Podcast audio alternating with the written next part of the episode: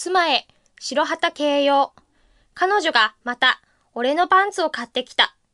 まともなやつをと願っていたが、なんと、今回は後ろに動物のキャラクターのついたトランクスであった。お前な、何よ、これのどこが不満なの？模様だよ。島とかチェックならともかく、猫だのテレビ CM がプリントされたやつは嫌いなの。絶対に。でもね、店の人が可愛い下着ですねって受けたのよ。その猫可愛いいでしょ？あのね、履くのは俺。お前が可愛いパンツを履きたいのならいくらでも履いてくれ。俺のは普通のでいいんだよ。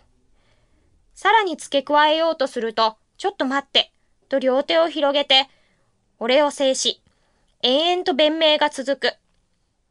いつものことだ。聞き終わった頃にはこっちも疲れる。でも、ここでとどめの一言を言っておかないと、亭主としての立場がない。なのに、妻はさっさと食卓の片付けを始め、台所へ。で、ちゃんと聞いてるから言ってね、だと。換気扇の音、食器を洗う音、加えて鼻歌混じりだもの、完全に繊維を喪失する。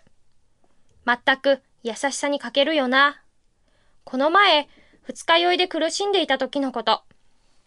薬飲んでも治んないからね、だよ。せめて吐き気止めでもな。ソルマックないかな？と聞くと。コーラックならあるわよ。だって。そりゃ便秘の薬だろう。バカモン。体に入ったアルコール全部出してしまえばスーッとすると思うのよ。これだもの。疲れも酔いもどーっとくる。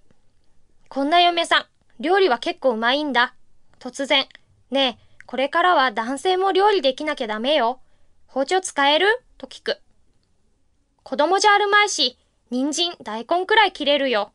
そう、リンゴ丸ごと皮むいてみて、だと。何をバカなことを、初めからそんな高等技術できるわけないだろうに。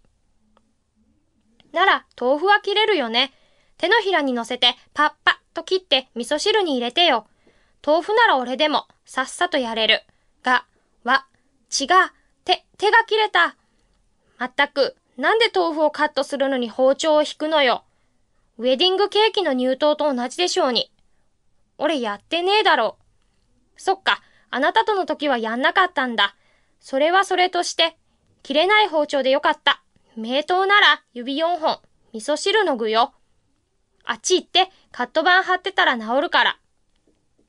俺は立場がなくなり、今でごろり横になっている飼い猫、玉のそばに添い寝して撫でてやる。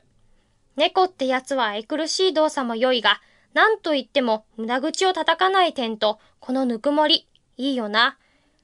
さすられて気持ちがいいのか、玉のやつ。